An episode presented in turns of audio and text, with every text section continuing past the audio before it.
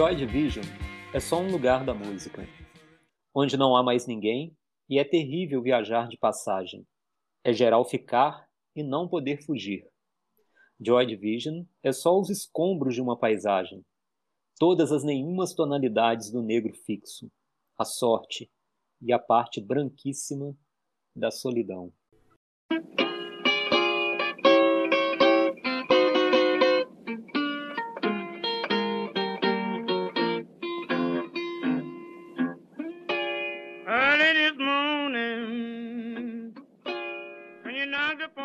Bem-vindos, caros ouvintes. Hoje a gente inicia esse podcast com o programa Entre a Dor e o Nada e falaremos sobre Joy Division, não é isso, William? Olá, Fábio. Olá, ouvinte. Exatamente. Vamos falar dessa banda que é uma das bandas mais importantes da história da música pop, dos anos 70 também. E é um programa que vai estar muito rico, com muita dor e com quase nada de nada.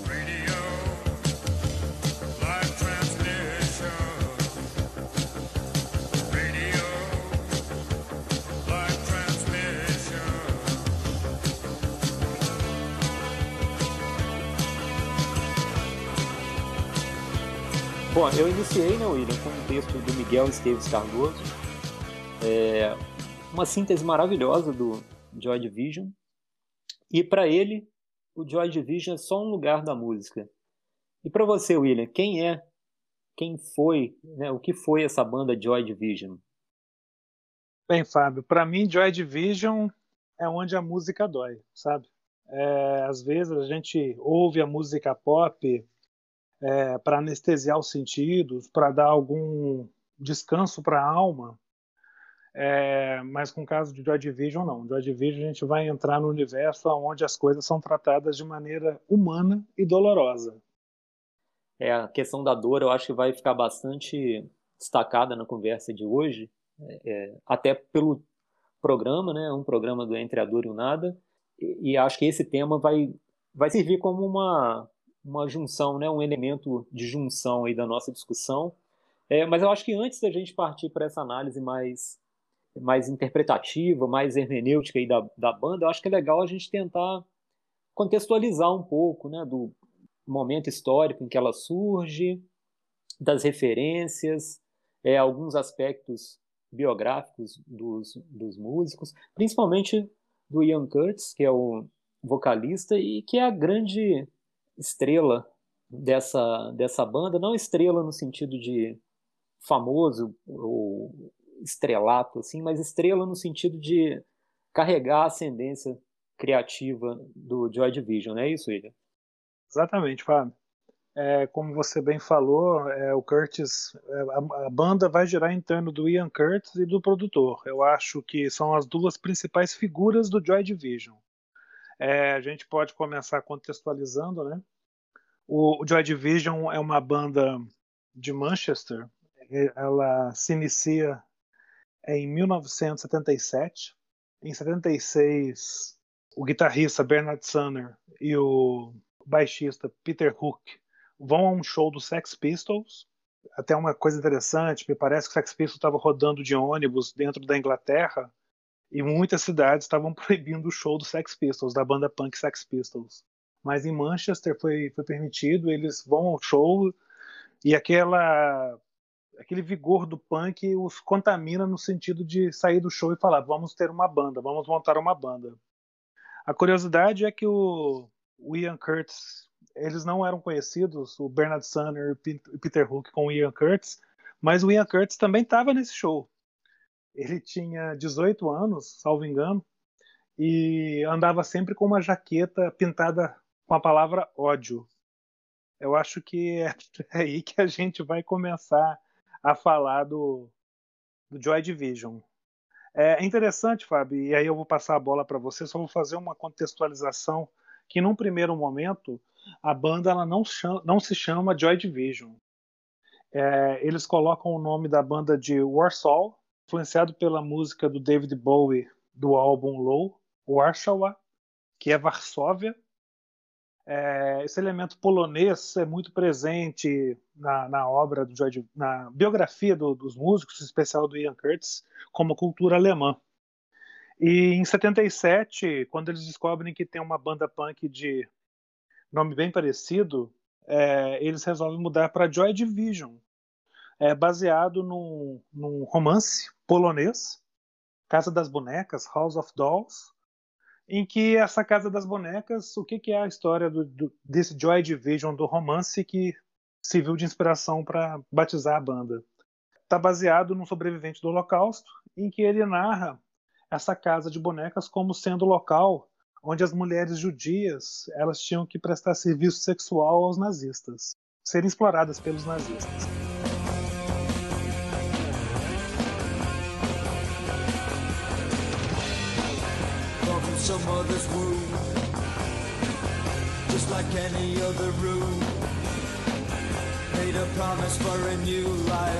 Então, a gente já falou do Peter Hook, do Bernard Sunner. É, é o guitarrista, o Peter Hook é o baixista, o Ian Curtis o vocalista, também faz algumas guitarras. E o baterista é o Stephen Morris, que foi o único que se inscreveu. A, a banda foi trocando, na época do Warsaw, foi trocando de bateria, de baterista. E, e na, na, última convocação, Stephen Morris foi o último a se inscrever. E aí eles formam a banda, Joy Division. William, eu queria só retomar uma questão que você levantou logo no início da sua fala, com relação à cidade de Manchester e ao movimento punk. Eu acho que esses dois é, fatos, né, essas, essas, duas realidades aí, uma cidade um movimento, eu acho que elas ajudam a entender um pouco do surgimento do Joy Division. Né? Primeiro, com relação à cidade de Manchester, talvez ela seja uma cidade muito mais propícia a uma linguagem punk até do que Londres, porque é uma cidade industrial com poucos atrativos, se comparado com a capital da, da Inglaterra. E no final dos anos 70 era uma cidade com uma, uma juventude muito sem perspectiva. Né? A gente passa por esse momento na Inglaterra é, de uma crise né, do estado de bem-estar social, e, esse é uma, um fermento ali para excitar né, esses grupos jovens insatisfeitos e, e com poucas perspectivas futuras. Eu vejo que essa essa semente do punk está no Joy Division também, apesar de seguir por um caminho bastante diferente musicalmente, né, e até e até mesmo na questão das letras, né, eu acho que o punk é mais político do que o Joy Division, mas eu acho que a insatisfação, é, uma frustração, um desencanto é, fazem com que esses dois movimentos, né, o, o punk, melhor dizendo, e o, e o Joy Division encontrem alguns é, alguma irmandade né, nesse desencanto, vamos dizer assim. Eu acho que esse é um elemento interessante para gente, a gente entender um pouco da proposta musical do Joy Division. Perfeito, Fábio. É, é bom você ter relatado isso. Né? Manchester é uma cidade mais pro, pobre, e se você for pegar movimentos como você falou assim, Londres, como o celeiro pop, é, a Califórnia nos Estados Unidos, que é toda solar, e aí é, você entra em Manchester, você tem todo esse aspecto realmente industrial, sombrio, de uma pobreza maior, que vão influenciar com certeza as melodias e a música do Joy Division. Com relação ao punk, é, eles, quando eles saem do show do Sex Pistols, e aliás é bom que se diga que nesse show reza a lenda que estavam também integrantes dos The Smiths, do The Fall, do Magazine e dos Buzzcocks, que é uma banda até que o Joy Division abria é, nos anos 70. Mas enfim, quando eles eram Warsaw, né, quando eles começaram como Warsaw, eles eram uma banda punk. E daí agora eu vou é, introduzir o quinto elemento da banda, que é o Martin Hannett, que é o produtor, uma espécie de George Martin para o Joy Division, porque ele era contrário a essa história da, da, da, do vigor do punk, ele achava que cabia muito bem em show, em plateia. Mas ele é um cara de estúdio, ele é um cara obcecado, um arquiteto de som, ele é obcecado tanto com barulhos, microfonias, quanto com silêncio. Então, assim, ele fala para o Joy Division assim, olha, vamos ter que desacelerar. E um escritor inglês, o Simon Reynolds, ele fala uma coisa que eu concordo bastante. Ele fala assim: olha, Joy Division vai se tornando cada vez maior quando vai ficando mais lento, quando ele desacelera. Mas assim, é, é seminal a, a, é, a semente do punk, do Sex Pistols, esse contexto geográfico de Manchester na formação da banda. E aí eles entram como uma coisa pós-punk, né? Um new wave pós-punk ali do final dos anos 70.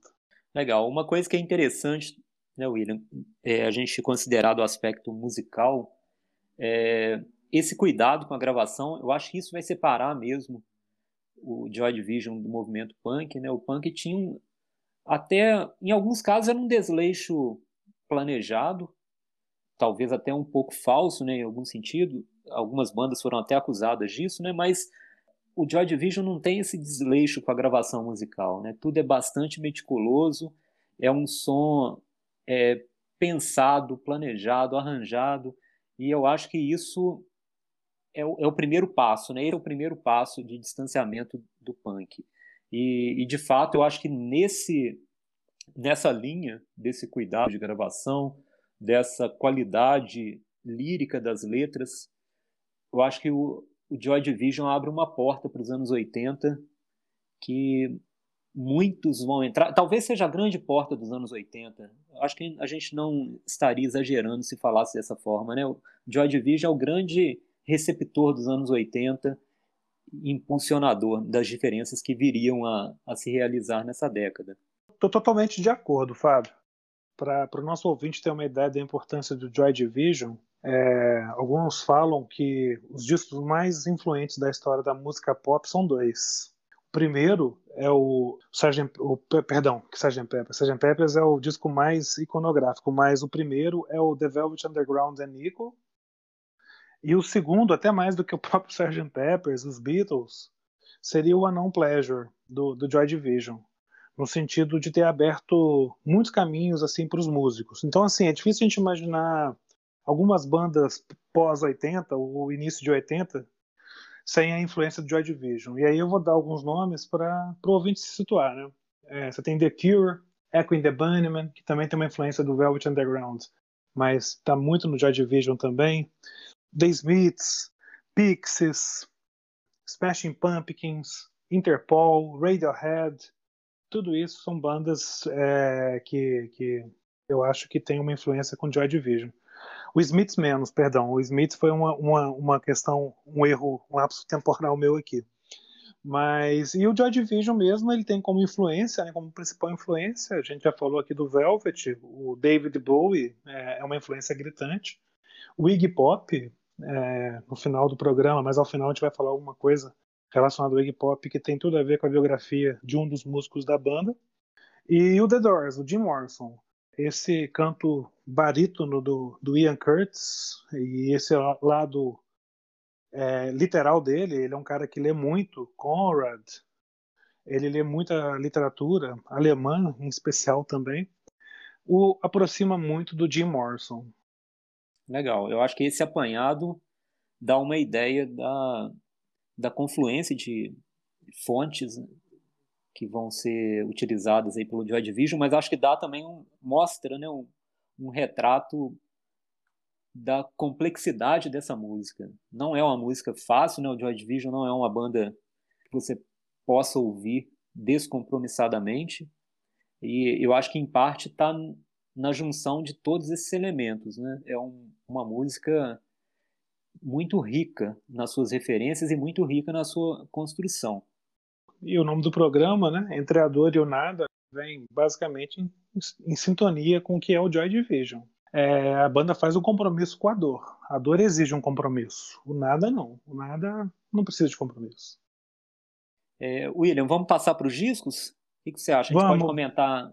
São dois discos, né, William?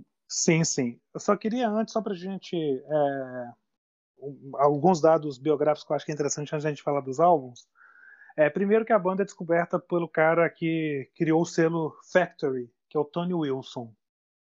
É um cara que lançou Dirty Column, lançou A Certain Rachel.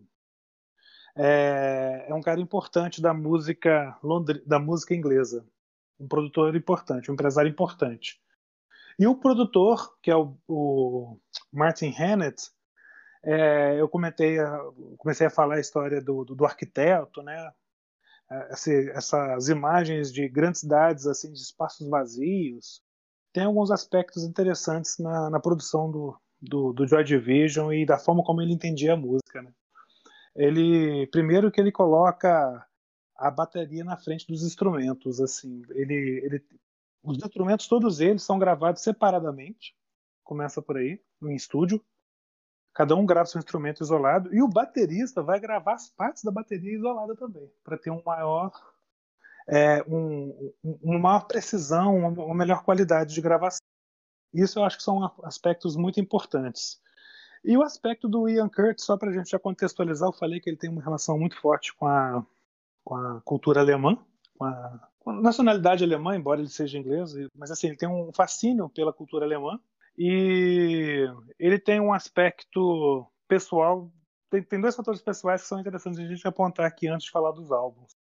O primeiro é que ele foi casada com a Deborah Kurtz e teve, assim, já no Joy Division ele começa a ter ataques de epilepsia e começa a tomar drogas cada vez mais pesadas. E o ouvinte pode depois conferir no YouTube, tem alguns vídeos do Joy Division, um especial na BBC, em que vai mostrar o Ian Curtis cantando e dançando e a gente não sabe até quanto aquele ponto é uma dança ou é um ataque epilético. Mas acho que a gente pode começar agora a falar dos álbuns, Flávio.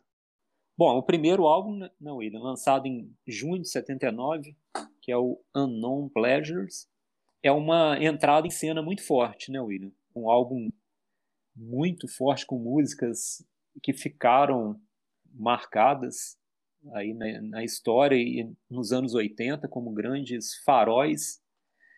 Assim, eu queria só iniciar né, a nossa conversa sobre esse disco especificamente com uma frase que consta na contracapa do disco.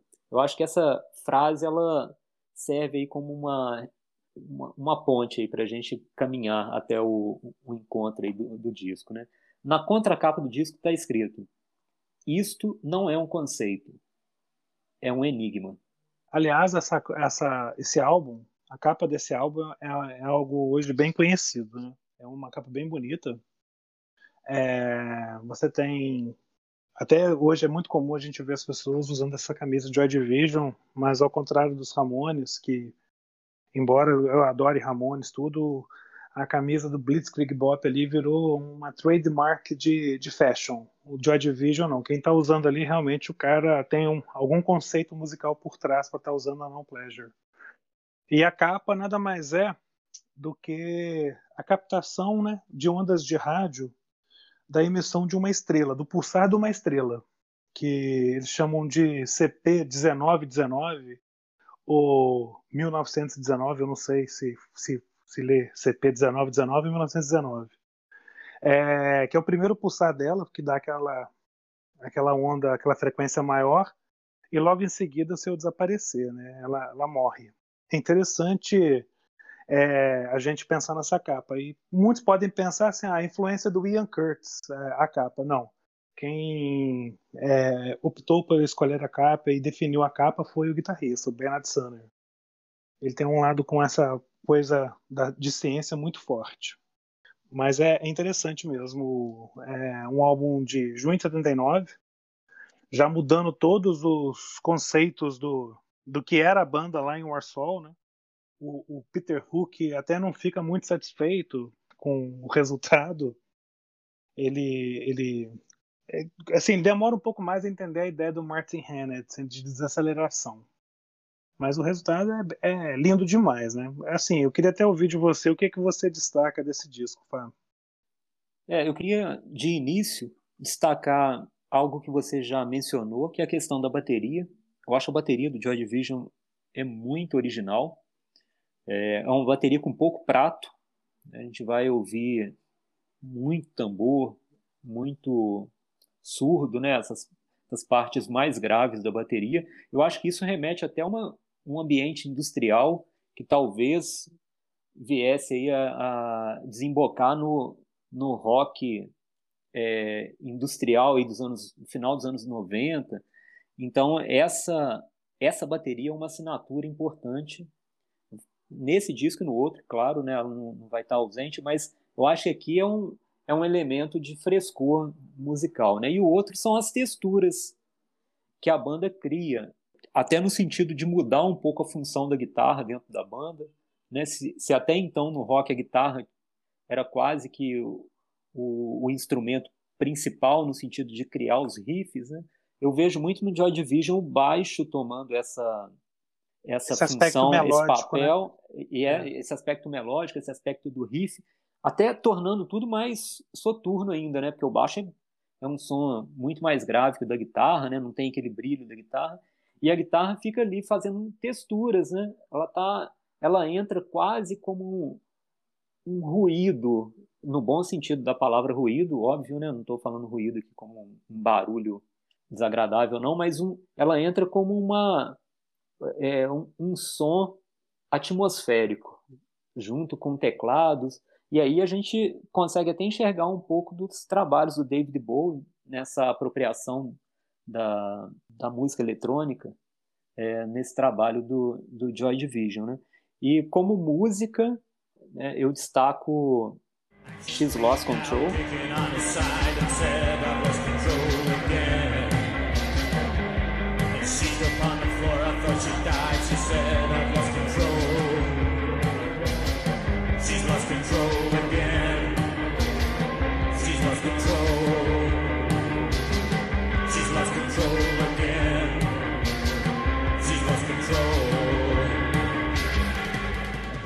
Música é, forte, né? A gente ouve a música e você sente a. Eu acho que a gente sente demais a, a banda nessa música, né? Ela é a primeira do lado B e sim, sim. eu vejo demais, assim, parece que é um grande cartão de apresentação da banda para mim. Perfeito, assim, eu também acho a melhor música do, do álbum. É, eu vou até dar destaque para outra, mas eu concordo contigo. X Lost Control até tem um aspecto biográfico interessante. É, o Ian Curtis trabalhava num, num departamento de. É, como se fosse um, um departamento público de orientação de para pessoas desempregadas conseguirem novos empregos. Ele já tinha começado a ter as crises de mito, ele não tinha começado a ter as crises de não. Na verdade, ele trabalhava lá e conheceu uma garota é, de nome Corinne Lewis, e essa menina, no meio da conversa, ela começa a ter um ataque epilético. Aquilo marca muito ele. E um pouco antes do, do, da banda lançar o Unknown Pleasure, ele fica sabendo que essa menina morre. Então, X Lost Control, né? Ela perdeu o controle. E aí, assim, é todo esse detalhe também que você tinha falado, né? A guitarra contida, ela tá pronta sempre para explodir na música, né? Não sei se ela perdeu o controle também, pode ser a guitarra ali perdeu a, a, a supremacia, e como você bem disse, a bateria e o baixo estão em mais destaque. Tem um papel importante a, a guitarra, mas o destaque maior realmente é a bateria e baixo. E é uma coisa interessante no álbum como um todo, antes de eu falar da música que eu vou destacar, porque eu acho que a música que eu vou destacar ela vai revelar tudo que o Joy Division é. E é a primeira música do, do, do álbum. Mas o Unknown Pleasure parece que é um álbum que tem duas camadas de som, dois blocos de som. Você tem uma parte cheia de ruídos que o, o Martin Hannett introduz, coloca até som de chacoalhar de elevador. Ele vai colocando sons dentro da música assim para compor esse universo, esse ambiente urbano da música do Joy Division. E uma camada superior, uma camada, vamos falar assim, não sei nem se superior ou inferior, mas uma camada, eu chamo de superior porque ela se destaca mais que é o bloco sonoro da banda, que embora tenha sido gravado separadamente, no álbum funciona como uma cozinha, uma química. E o meu destaque no, no, no álbum é Disorder. 40 segundos iniciais de Disorder, você já tem uma outra banda ali no primeiro álbum, já o Joy Division, que é, é bem diferente da proposta de Warsaw, já está desacelerando, você já tem Martin Hannett, você já consegue observar o baixo, a, a marcação mecânica da bateria, quase que militar. Então eu dou destaque para Disorder. Mas eu acho que fica bem. O lado A começando com Disorder, o lado B com X Lost Control. Embora o álbum tenha é, outras músicas tão bonitas quanto. É um álbum bastante homogêneo, eu diria, em termos de qualidade das músicas. Né? E, e, assim, por uma coincidência, né, a gente destacou músicas que iniciam cada um dos lados, na época que se falar em lado ainda fazia sentido, né, porque uhum. vinil hoje em dia não soa mais dessa forma, mas eu acho que as, as duas músicas dão a tonalidade do disco. E é interessante que elas estejam nessas posições e, e, e para mim são os destaques também. Eu concordo muito contigo que Disorder tem que ser ressaltada porque é outra música bastante importante e não à toa ela abre o álbum. Sim, sim. Tudo isso acho que foi pensado, sabe? Se você for pegar os dois álbuns, o início de cada, de cada lado, e é uma coisa interessante a gente falar que hoje não faz mais sentido, ou não faz sentido ainda, né? Existe uma retomada do vinil, um culto cada vez crescente, de repente a gente volta para a fase do vinil que é até mais romântico. Então, se você for pensar assim, nos dois álbuns, as duas primeiras músicas de cada álbum, ou no caso, as duas primeiras músicas de cada lado, lado A e lado B de cada álbum, elas abrem portas e universos assim para você conhecer a banda. Acaba que se você ouvisse as quatro músicas, né, as duas de cada lado de cada álbum, você teria uma noção muito boa da banda. E antes de a gente começar a falar sobre o segundo álbum, Fábio, eu acho que aí cabe um, mais um dado biográfico de Ian Curtis que vai fazer sentido na hora que a gente for começar a falar sobre o segundo álbum. A banda sai para uma excursão, vai para a Bélgica e o Ian Curtis começa a ter um caso com uma fotógrafa belga. Ele já era casado com a Deborah Curtis. O caso vem à tona e eles começam a se desentender. E um pouquinho antes do lançamento do álbum, um pouquinho antes do final da gravação desse álbum, eles têm o primeiro filho. É, a Deborah Curtis estava grávida, teve o caso com a, com a jornalista belga. E aí eu acho que eu tô, tô dando essa, esse gancho porque eu acho que no momento que a gente acabar de falar dos álbuns vai casar com o que a gente tem que falar sobre o Ian Curtis. Mas a gente já pode começar a falar sobre o Closer, né, ô Fábio? É, bom, o Closer, só para contextualizar então o lançamento, acontece pouco mais de um ano após o, o lançamento do Unknown Pleasures, ele é de julho de 1980, e aí já uma nota importante, né, ele foi lançado depois do suicídio do Ian Curtis. Exatamente. Ele, o álbum estava pronto, claro, mas entre o Teve problema o de tiragem, não... parece. Não, teve um problema, eu acho que foi de tiragem, pelo que eu já li é, do álbum, por isso que ele não, não foi lançado é, com Ian Curtis em vida. É, e aí eu acho que é por isso que eu quis falar a respeito desse dado biográfico dele, né? Ele, você já até é, antecipou, não, até já colocou o suicídio dele. É, ele se suicida antes do álbum ser lançado, o álbum estava finalizado, mas ele não viu o álbum pronto em, em mercado. É, ele estava nesse contexto de solidão, a Deborah Curtis o abandona devido a essa traição. As crises de esquizofrenia estão cada vez mais altas, cada vez mais intensas, e desiludido da vida, um certo dia, ele em casa, assistindo um filme alemão do cineasta é, Werner Herzog, o Stoichek, acaba o filme, ele pega o álbum do Iggy Pop, The Idiot, coloca o álbum na vitrola para tocar, sobe na, na, mesa da cozinha, é, se enforca em uma corda e se suicida. Mas assim, eu acho que é melhor gente falar sobre esse dado do suicídio antes do final do programa para entrar no closer, que fica uma coisa mais, mais leve e com mais dor até talvez. Suicídio acaba dor, né? Aí terminou a dor, mas o programa entre a dor e o nada vão ficar com a dor.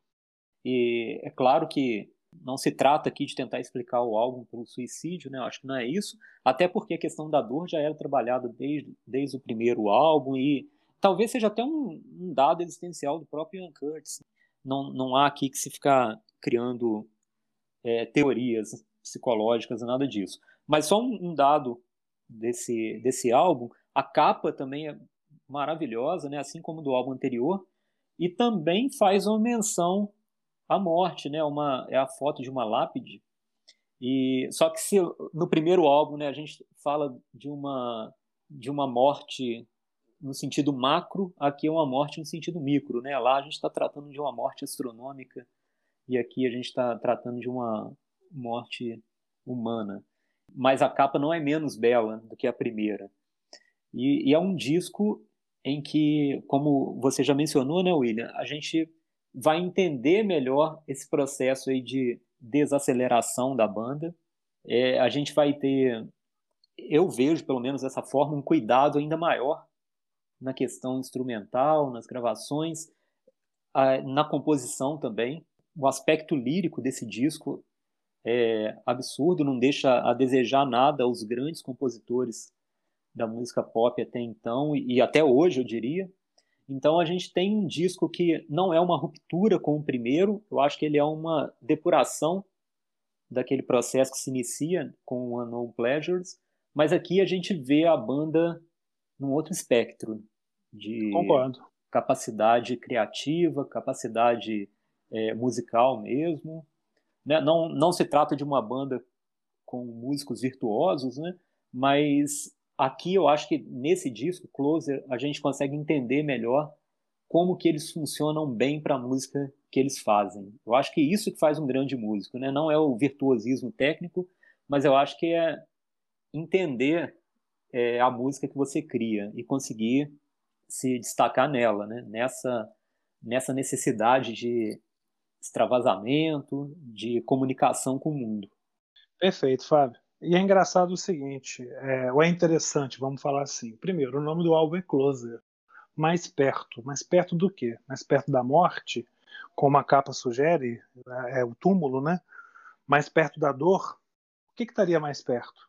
Mais perto de uma nova proposta? A gente não sabe. O que a gente sabe é que o álbum me parece que você tem um lado A como um lado de respostas ao Anão Pleasure e um lado B de perguntas que eu acho que vão se desdobrar aquilo que os remanescentes da banda, né, os sobreviventes, no caso só o Ian Curtis, que se suicidou, é, vão fazer nos anos 80, porque, para quem não sabe ainda, os outros três integrantes montam o New Order.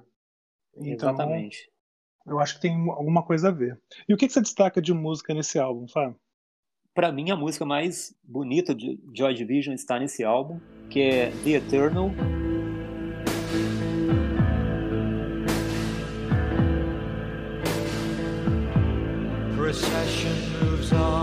the shouting is over. To the glory of loved ones now.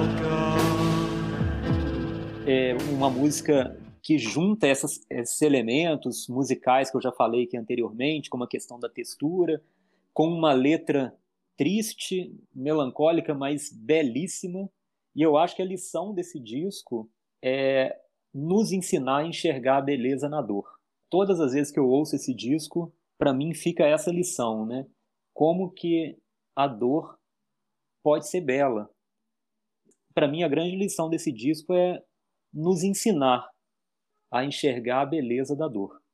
É interessante você falar sobre isso. É, eu acho que o Closer ele entra talvez no entre os cinco discos mais tristes da história a gente pode colocar ele do lado, de repente, do Pink, Pink Moon, do Nick Drake, do Songs of Love and Hate, do Leonard Cohen, é, o próprio Loki, do Arnaldo Batista, que eu acho que é um disco bem dolorido, mas de todos esses álbuns, e olha que eu gosto de todos esses, eu acho o Closer, musicalmente, ele alcança voos maiores.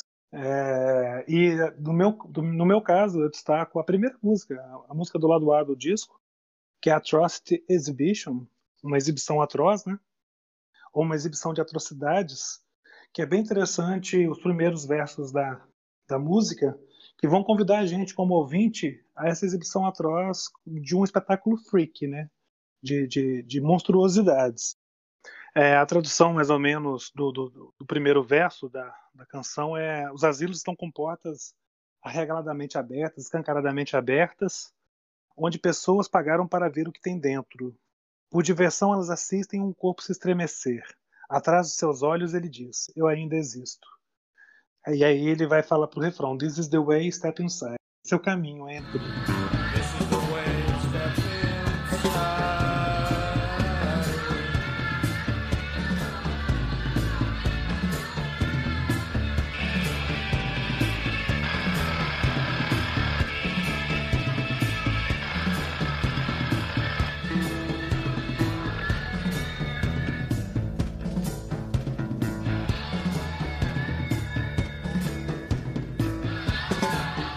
Quer dizer, é, a gente não sabe é, se atrás desses olhos quem, quem existe é o Ian Curtis, atrás desse corpo esquizofrênico de espetáculo freak, né? Mas é uma música que me, me toca muito, assim. Como que ele consegue fazer tamanha provocação e eu volto a dizer, é, a música pop, e eu gosto de muita música pop, é, de vários estilos, aqui não tem escapatória. Aqui você não vai ouvir ela como fuga, não. Você vai ter que ter maturidade para encarar a dor e aprender a lidar com a dor. Na verdade, parece que o programa todo a gente está fazendo um programa para falar da dor e enaltecer a dor, mas não é isso, não. Só que ela faz parte do mundo. Se a gente conseguir aprender com ela e ver as pessoas que trabalharam na dor, eu acho que isso nos ajuda a confortar a nossa dor e seguir em diante. Eu também vejo por aí, William. Eu acho que é esse aprendizado.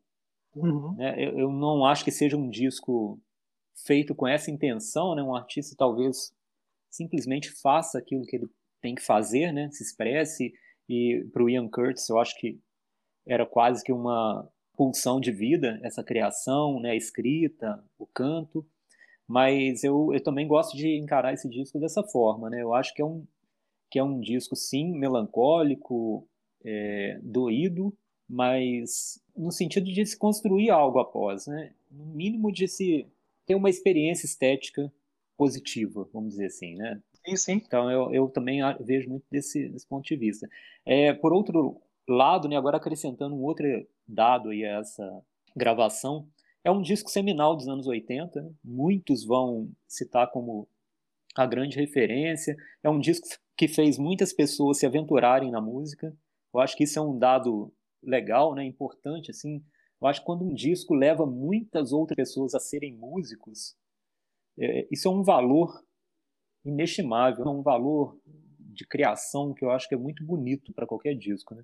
Mas eu vejo que a influência dele ultrapassa até a questão da música. E aí eu vou citar uma história que mostra a extensão dessa influência do disco, mas também que por meio dessa história a gente entende um pouco o próprio Closer. Né? Eu vejo muito muita influência do Closer na melhor série para mim de TV já criada, que é Twin Peaks. E o Ângelo Adalamente, que é o compositor da trilha sonora maravilhosa, né? Uma trilha sonora é, marcante para quem assiste, quase que você ouve a música depois de assistir a série, a série toda vem à sua mente só por causa da música, né? A série começou com uma música. Tem um vídeo do Ângelo Badalamente explicando que o primeiro encontro dele com o David Lynch, o David Lynch levou um gravador é, de fita desses portáteis, colocou em cima do piano, falou assim: a gente vai começar a série com uma música. E aí ele sentou, pegou um banco, sentou ao lado do Badalamente e falou assim: vai tocando e eu vou te falando algumas coisas. Aí ele ia: eu estou numa floresta escura. Tem sons de animais ao meu redor e um vento soprando entre as folhas. E o Badalamente começa com a, a, composição principal da série, né, o tema da série. E aí você começa a crescer agora a música porque eu estou vendo uma moça de longe e ela parece muito assustada, aterrorizada, e a música vai crescendo. E é uma música, para quem conhece o tema principal do Twin Peaks, que remete muito ao lado B do Closer. Sim, verdade. É, essa floresta escura, esses sons de animais, essa, esse lugar deserto e ao mesmo tempo assustador, é, solitário, para mim descreve muito o que é o lado B do Closer. Verdade, Fábio. Se a banda só tivesse feito o lado B, já seria uma das bandas seminais da história do, da música. É, eu acho que a gente fica pensando, né, porque postumamente, ou, ou como material que não entrou em álbum, você tem músicas lindíssimas, como Atmosphere, para mim é a melhor música do Joy Division. Então, assim, é, para onde iria o Joy Division? A gente sabe que os integrantes fizeram com que a música deles ainda tivessem alguma longevidade mas é uma outra coisa, é um, é um outro tipo de som, é uma outra realidade, que até o Closer aponta, mas não dá para prever, e acho muito difícil com o Ian Curtis vivo, que seria o New Order tal qual a gente conhece. Até porque não tem o Ian Curtis, né? Exato. Eu acho que as letras não são um elemento principal de, da música pop, nunca é, mas esse é um disco em que as letras são uma obra-prima à parte. Ele está num momento muito inspirado e, e consegue retratar, cristalizar nessas letras uma, um estado de espírito que é um, é um momento único na música e eu acho que por isso também esse disco é tão forte, né? Há esse esse casamento dessas letras com a digital musical da, da banda. É, um, um, último detalhe, Fábio, antes da gente ir para as dicas, só queria fazer um comentário. É, no início eu falei das influências de Joy Division e The Doors. Mas assim, eu acho que nas letras a gente diferencia os dois. É, enquanto Jim Morrison tem toda uma situação de drama romantizado, no Ian Curtis não, o drama é realista. O drama está em neorrealismo italiano. Para quem conhece cinema, vai entender isso. É, eu também concordo contigo, William. Eu acho que isso descreve bem esse clima, esse ambiente, essa, essa coisa meio sufocante do, do Closer, né? das letras do Closer, e também dessa diferença aí do Jim Morrison pro Ian Curtis. Mas é hora das dicas, William? É hora das dicas. Quer começar, Fábio? Minha dica é um filme chamado Control, uhum. é, 2003, do cineasta, que é um fotógrafo, na verdade, na verdade, Anton Corbin, que é um filme que retrata esses anos aí da vida do Ian Curtis. É um filme bastante bonito, porque o, o Corbin, ele foi um fotógrafo que acompanhou a, a banda, então ele tinha uma ligação sentimental ali, emotiva, com o Ian Curtis. Inclusive tem fotos muito bonitas do Ian Curtis que foram tiradas por ele. Algumas das imagens mais famosas que a gente encontra na internet do Ian Curtis são fotos do Corbin. E, e é um filme bastante bonito, né? um filme preto e branco. Eu acho que nesse caso é importante esse preto e branco porque ele traduz um pouco desse ambiente mesmo de Manchester, esse ambiente melancólico da banda. É um filme que vale a pena assistir. Concordo, Fábio. Eu só vou fazer uma pequena correção. Salvo engano, o filme é de 2007. Eu, eu, realmente fiquei em dúvida se é 2003 ou 2007, mas depois o ouvinte faz a consulta na internet e, e tira a dúvida. Mas eu acho que é de 2007, tá? Mas isso é o menor dos problemas. O nome do filme é Control, já deu o nome do, do diretor, que é Anton Corbin. Então dá para o ouvinte ir atrás e saber um pouco mais sobre a banda. Bem, acabei de confirmar, falou... desculpa, William, acabei de confirmar em 2007 mesmo. O interessante das dicas é o seguinte: você indicou um filme, então vou indicar um livro, porque de música a gente já falou bastante. Tem dois álbuns. Tem um álbum póstumo chamado Steel, que é interessante também, mas a gente não, não vamos falar muito dele aqui agora, não. Mas você começou o programa falando do Miguel Esteves Cardoso. Eu conheço a banda Joy Division pelo Miguel Esteves. Um livro que está esgotado, mas você consegue achar talvez em sebos virtuais, o nome do livro é Pop Music barra Rock. É do Philippe Dalfort e Jean-Pierre Sarton. E tem um pós-fácil do Miguel Esteves Cardoso que ele vai analisar os anos 70 como um todo. A primeira parte do livro eu acho bem chata, mas a análise do Miguel Esteves Cardoso, que é um crítico português, é, vale muito a pena e eu recomendo demais esse livro. E já que eu estou falando de livro, é, vou indicar mais um livro da série é, que foi lançada aqui no Brasil é, o livro do disco e tem o, o álbum Unknown Pleasure sendo analisado. Eu acho também uma boa referência. É, não é tão aprofundado, mas eu acho que é uma boa porta de entrada, Fábio. Ótimas dicas. Agora, eu não sei você, eu sempre falo que entre a dor e o nada, o meu compromisso vai estar sempre com a dor. Eu não sei você, Fábio. Bom, após o Joy Division, a escolha fica mais clara, né? A gente tem que seguir pelo caminho né, da dor e tem que se maravilhar com ela nesse disco, né, no Closer, no Unknown Pleasures, com a banda como um todo. Então eu acho que ele coloca um bom argumento aí a favor da dor. This is the way, step inside. Exatamente. Pegando até, pegando até o, o, o gancho de Atrocity Exhibition. É isso, né, Fábio? Sim, eu acho que foi uma foi uma conversa aí que nós conseguimos passar os principais pontos né, dos dois discos.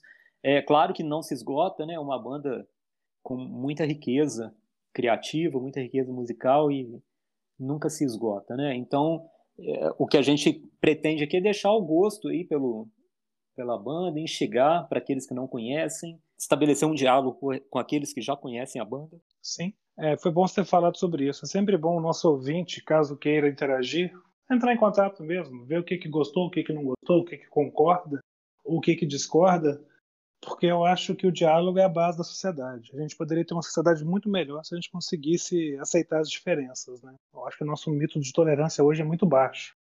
Se a gente começar a entender as diferenças melhor, a gente vai estar caminhando é, rumo a uma sociedade mais equalitária. É isso aí, William. Bom, eu me despeço então. Peço para que fiquem ligados né, nos nossos canais. Em breve tem mais podcast. E um abraço, William, um abraço para os ouvintes e até a próxima. Grande abraço, Fábio. Como você disse, querido ouvinte, fique ligado nos nossos programas, nos nossos canais, Tempo Roberto. Até o próximo programa.